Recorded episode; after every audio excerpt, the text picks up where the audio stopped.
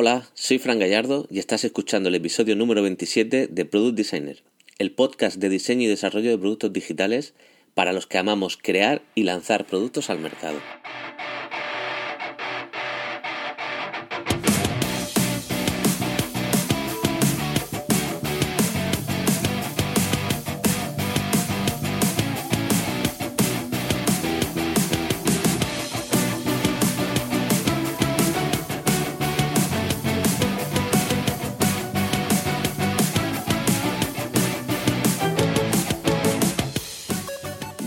Hoy continuamos experimentando con el nuevo formato. Eh, como ya sabes del anterior programa, vamos a tratar tres temáticas en el capítulo de hoy.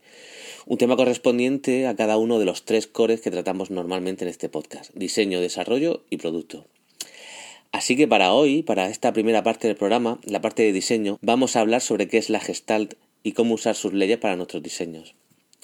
En la segunda parte, la de desarrollo, vamos a hablar de lo que creo que es el punto de dolor, me atrevo a pensar, de casi la mayoría que tiene que empezar a pelearse con WordPress y que yo creo que es el origen de todas las frustraciones y, mucha de su mala fama. Es decir, el intentar adaptar un theme de WordPress a nuestro gusto. Pues bueno, es algo que vamos a intentar ponerle un poquito de remedio hoy. Y por último, os voy a comentar algunos de los problemas más frecuentes que tienen mis alumnos en el IEBS de ideación y conceptualización a la hora de realizar prototipos. Eh, creo que puede ser un ejercicio muy interesante y enriquecedor eh, poner en común todas estas reflexiones siempre y cuando con esto consigamos mejorar nuestro proceso de prototipado. Como veis, tenemos mucho contenido que tratar hoy, así que, pues venga, comenzamos.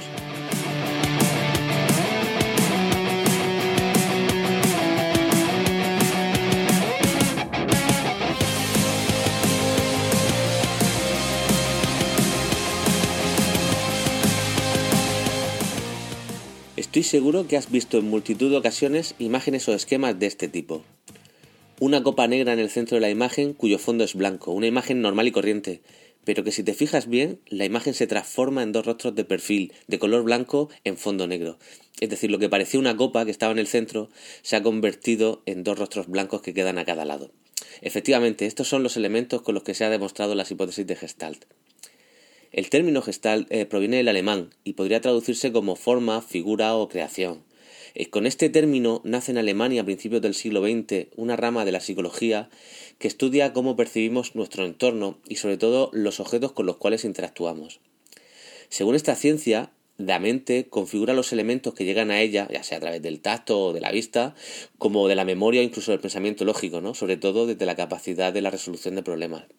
Por así decir, nuestra mente está preparada para asimilar el funcionamiento de las cosas con las que interactuamos gracias a cómo percibimos la forma de las cosas.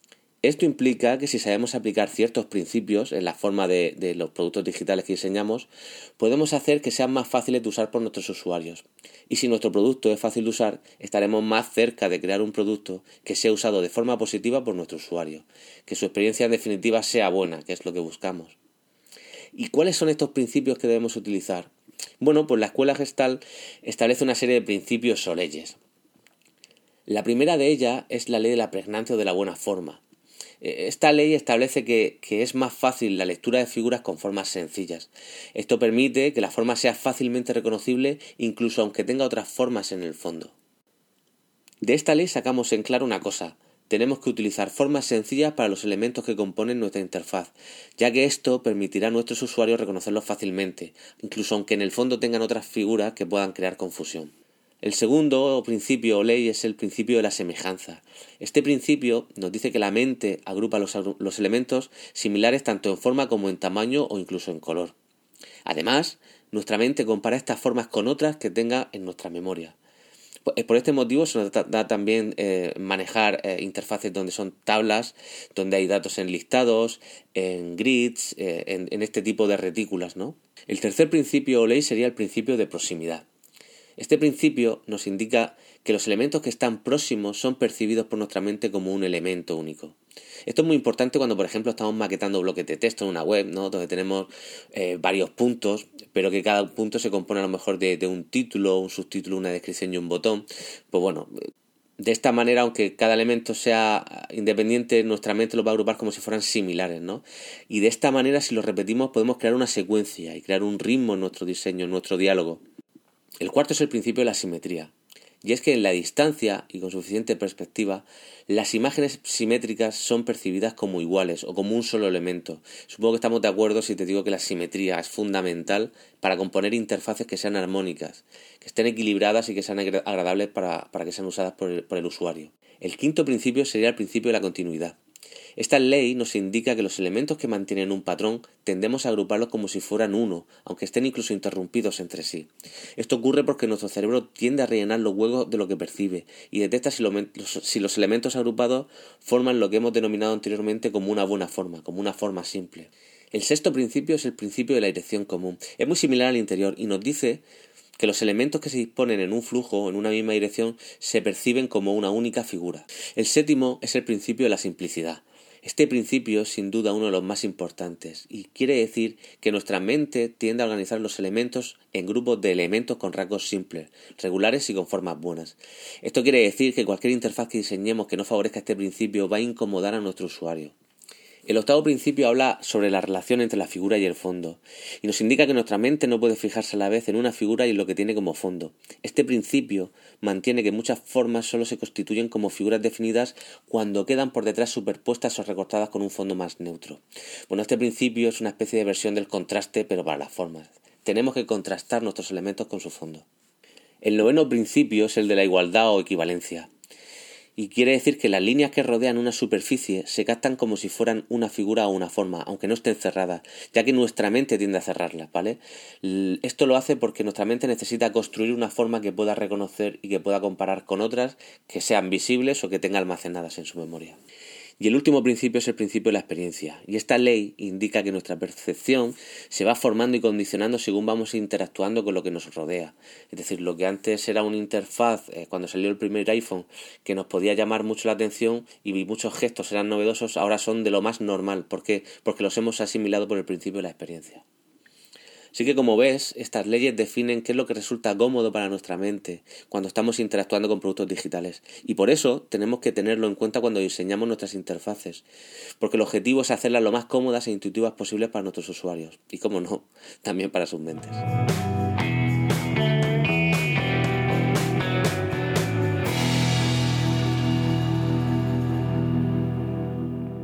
No hay nada más frustrante que intentar editar un tema de WordPress para ponerlo a tu gusto sin conocer cómo funciona WordPress. Eso es algo que hemos sufrido todos y todas. Se supone que sabemos de HTML, de CSS, de JavaScript, pero se nos resiste acomodar ese theme que hemos comprado que ha instalado nuestro cliente. Y eso es porque no hemos dedicado tiempo a entender cómo funciona WordPress. Eh, me atrevo a decir que todas estas experiencias son las que hacen que muchos desarrolladores odien y no quieran utilizar WordPress como framework, ya sea para sus proyectos o, o por si algún cliente les pide una modificación, a pesar de lo potente que realmente es este framework. Por eso, hoy vamos a intentar arrojar un poco de luz en algunos de los conceptos que considero más importantes cuando algún desarrollador intenta editar un theme sin demasiado éxito. Pero antes de nada tenemos que hacer una aclaración, y es que esta frustración puede tener realmente dos caras. Por un lado, nuestra propia inexperiencia con el framework si no lo conocemos, pero por otro lado también el utilizar temas comprados en sitios como ThemeForest, que generalmente son themes que no están muy optimizados para la plataforma y no están muy bien hechos realmente. Pero bueno, voy a pasar a enumerar varias cosas que a mí me hubiera encantado que alguien me hubiera dicho cuando comencé a toquetear temas de WordPress. El primero de estos conceptos es que para editar un theme de WordPress hay que crear un tema hijo que herede del tema padre, no del que queremos editar. Me explico. Si yo cambio algo en un theme que está activo, si ese theme se actualiza porque hay una nueva versión, todos los cambios que yo haya realizado se eliminan, eh, ya que cuando se actualiza un tema se sustituyen unos archivos, los nuevos, por los antiguos. Por eso, lo primero y fundamental para editar un theme, eh, lo primero es crear un tema hijo. Vale, ¿y cómo se crea un tema hijo? Es muy sencillo. Y aunque te dejaré un enlace a una píldora de Product Designer Academy donde lo explico, te puedo contar más o menos por encima. Verás. En la carpeta de WordPress que se llama WP-Content hay una carpeta eh, que está dedicada para los themes, ¿vale? Para los temas. Dentro de esa carpeta, la de los temas, creamos una carpeta con el nombre del theme que vamos a editar, seguido de un guion y la palabra child. Pues bien, haciendo esto, WordPress ya sabe que ese directorio que estamos creando va a ser para un tema hijo y simplemente por mirar el nombre ya sabe cuál va a ser el tema padre. Bien, dentro de esta carpeta simplemente tenemos que crear dos archivos para empezarlo. Por un lado, un archivo functions.php, por si queremos añadir una funcionalidad propia para ese theme, y una hoja de estilos con el nombre style.css. Bien, este archivo CSS tiene una característica especial y es que la cabecera va a ser leída por WordPress para extraer los metadatos del, de, ese child theme, como por ejemplo el nombre del child theme, la versión, el tipo de licencia, todo esto, ¿vale? Y todos esos datos luego son mostrados por WordPress cuando el usuario o nosotros entramos al editor de WordPress y vamos a la zona de activación y, manejo de, de, los themes, ¿vale? Entonces podemos activar uno u otro. Pues ahí va a venir el dato, el nombre que hayamos puesto y todos los datos que hayamos puesto en esos metadatos. Ahora viene algo que es muy muy importante en WordPress y es cómo se añade una hoja de estilos a un theme. Bien, en HTML sabes que nosotros añadimos una hoja de estilos, pues bueno, podemos utilizar una etiqueta link en el head y ahí ponemos la ruta del archivo CSS que vamos a, ejecutar. Y de hecho, si inspeccionas una página en WordPress, eh, lo vas a ver exactamente igual, ¿vale? Vas a ver una etiqueta link en el head de la página. Pero realmente nosotros no añadimos ese link en ninguna parte en, en WordPress, es el propio WordPress quien lo hace. Nosotros para añadir a eh, nuestro CSS vamos a utilizar eh, una función propia y un método propio de, WordPress. De hecho ocurre lo mismo tanto para CSS como para JavaScript. Entonces, para añadir eh, este CSS que hemos creado a nuestro child theme, vamos a ir al archivo de functions PHP y vamos a utilizar una función mediante la cual lo que hacemos es presentarle, por así decir, esa hoja de estilos a WordPress y, pedirle a WordPress que cuando pueda la cargue y WordPress va a gestionar todos los CSS del theme que está activo y de todos los plugins que tenemos activos y él ya se encarga de ir poniéndolos en la página. Esta función que vamos a utilizar se llama WP en Style o WP en Script si es eh, JavaScript y tenemos que añadirla a nuestra función PHP. No te preocupes por el código porque al final son dos líneas de código y, te las paso en la píldora que te he comentado antes que te, dejaré el enlace en las notas del programa. Pero bueno, lo importante es comprender el concepto de que nosotros encolamos eh, nuestro CSS y nuestro JavaScript para que WordPress lo ejecute en el momento en el que lo tenga que ejecutar. Nosotros nos despreocupamos. Una vez hecho esto, ya podemos ir a nuestro panel de WordPress de temas y activar nuestro Child Theme. Parecerá todo igual, pero ahora WordPress realmente está utilizando nuestro Child Theme y todo lo que no encuentre en nuestra carpeta de Child Theme irá a buscarlo al tema padre. Por eso cualquier cambio que hagamos ahora en nuestra hoja style.css de la carpeta de Child Theme se verán inmediatamente y sin ningún tipo de error reflejados en nuestro, en nuestro theme. Y además con la seguridad de que si el tema padre se actualiza, nuestro código se va a mantener, porque no se va a sobreescribir ningún archivo. Otro aspecto que veo que la gente no conoce es que podemos crear plantillas de página si queremos que una página en concreto tenga una estructura especial. Por ejemplo, imagina que para la página de una web de donde estamos queremos que sea doble o triple columna. Pues bien, podemos crear una serie de plantillas con estructuras específicas y diferentes para que sean aplicadas en la página que elijamos. Eh, para, elegir una plantilla en concreto, cuando estamos creando una página desde el propio editor de WordPress, a la derecha tenemos un bloque que se llama atributos de página. Pues bien, en este pequeño bloque hay un selector que nos deja ver eh, y seleccionar entre las diferentes plantillas de página que posea ese theme.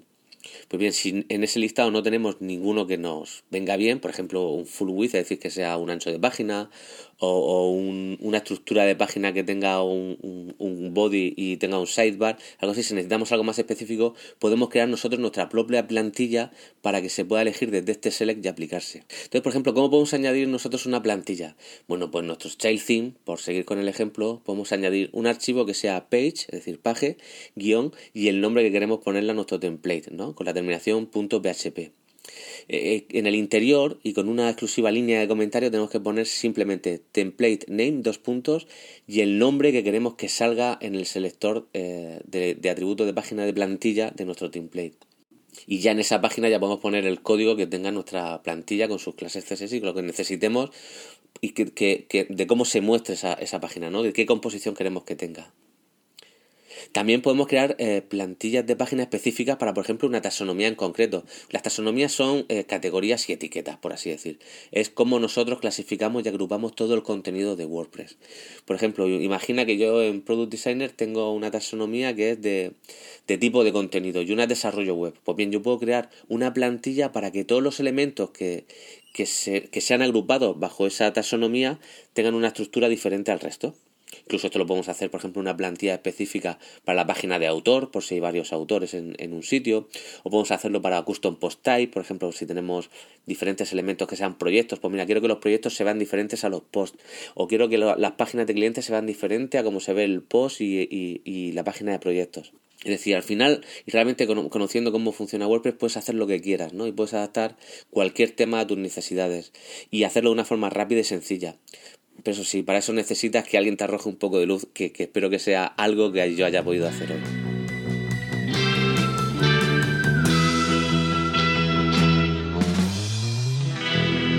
bueno, para cerrar el programa de hoy, en la sección de producto, os voy a comentar algunos de los aspectos que no solo veo en mis alumnos de ideación y conceptualización de la EIBS, sino también en ciertos ámbitos del desarrollo de producto.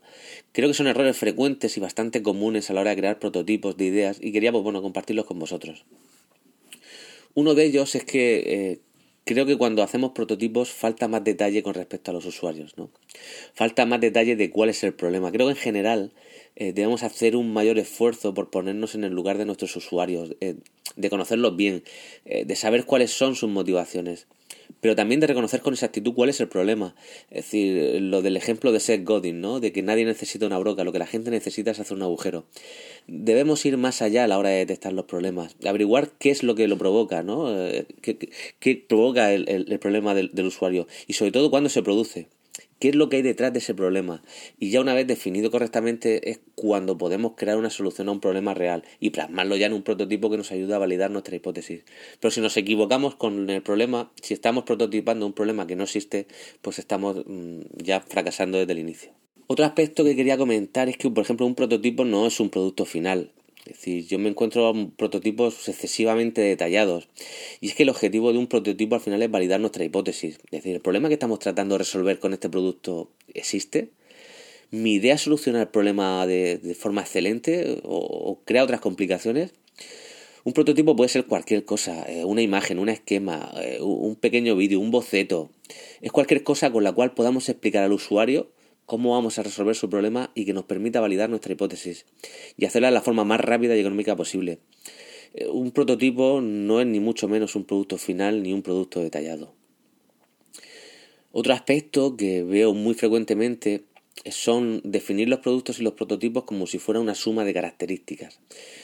Y es que un producto debe resolver un problema, no puede ser una suma de características. Eh, el objeto de, todo esto, del prototipo, realmente no es el producto en sí, sino de resolver el problema de la mejor forma posible. Y, desde que soy profesor veo en general propuestas demasiado definidas. Y es que de hecho en esta fase de prototipado, de validación de hipótesis, cuando nos pasamos de definición o cuando hay demasiadas características, eh, es que algo no lo estamos haciendo bien. Repito, de lo que se trata es de encontrar un problema y solucionarlo. Se trata de encontrar una cerradura y diseñar la llave que abre la puerta. No tiene sentido diseñar la llave y ponernos a ver por ahí si sirve para alguna cerradura, ¿no? O darle a nuestro usuario una navaja suiza para que intente abrir la puerta. Eso no tiene sentido. Otro aspecto también muy interesante que la gente no piensa es cómo vamos a, a, probar nuestro prototipo. Por ejemplo, imaginemos que hemos detectado el problema y tenemos ya un prototipo creado. ¿Cómo lo vamos a enfrentar a los usuarios? ¿Dónde los encontramos? ¿Cómo vamos a captar a esos usuarios? A pie de calle, los vamos a visitar en sus oficinas, les vamos a mostrar nuestro prototipo, haremos una campaña en Instagram para llevar tráfico a una landing page. Es decir, tenemos que decidir cómo vamos a probar nuestra idea. Y cuando la estemos probando, ¿qué métricas van a validar nuestra hipótesis? Es decir, ¿qué tienen que hacer los usuarios para que se valide mi hipótesis? ¿Deben mostrar interés para comprarlo? O cómo, suscribiéndose a una lista de correo o, cuando, que les informaré cuando esté disponible. Eh, si es así, ¿qué porcentaje de conversiones consideramos adecuado para que mi hipótesis sea validada? ¿Un 3% del total de las visitas? ¿Un 20%? ¿Cuánto?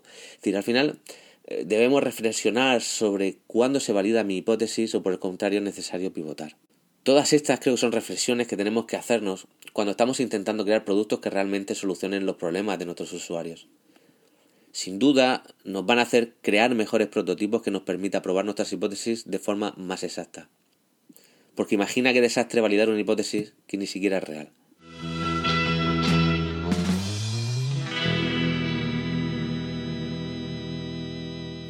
Y hasta aquí el programa de hoy. Me marcho, pero no sin antes darte las gracias por haber escuchado este episodio que espero te haya sido interesante. Nos vemos con un nuevo episodio de Product Designer la semana que viene. Recuerda que mientras tanto puedes ver el mejor contenido para aprender a crear productos digitales en productdesigner.es, donde hay un nuevo contenido cada semana. Y si quieres que todo este contenido semanal te lo mande a tu email, recuerda que puedes suscribirte a las píldoras de Product Designer en productdesigner.es barra píldoras. Hasta la semana que viene. Chao.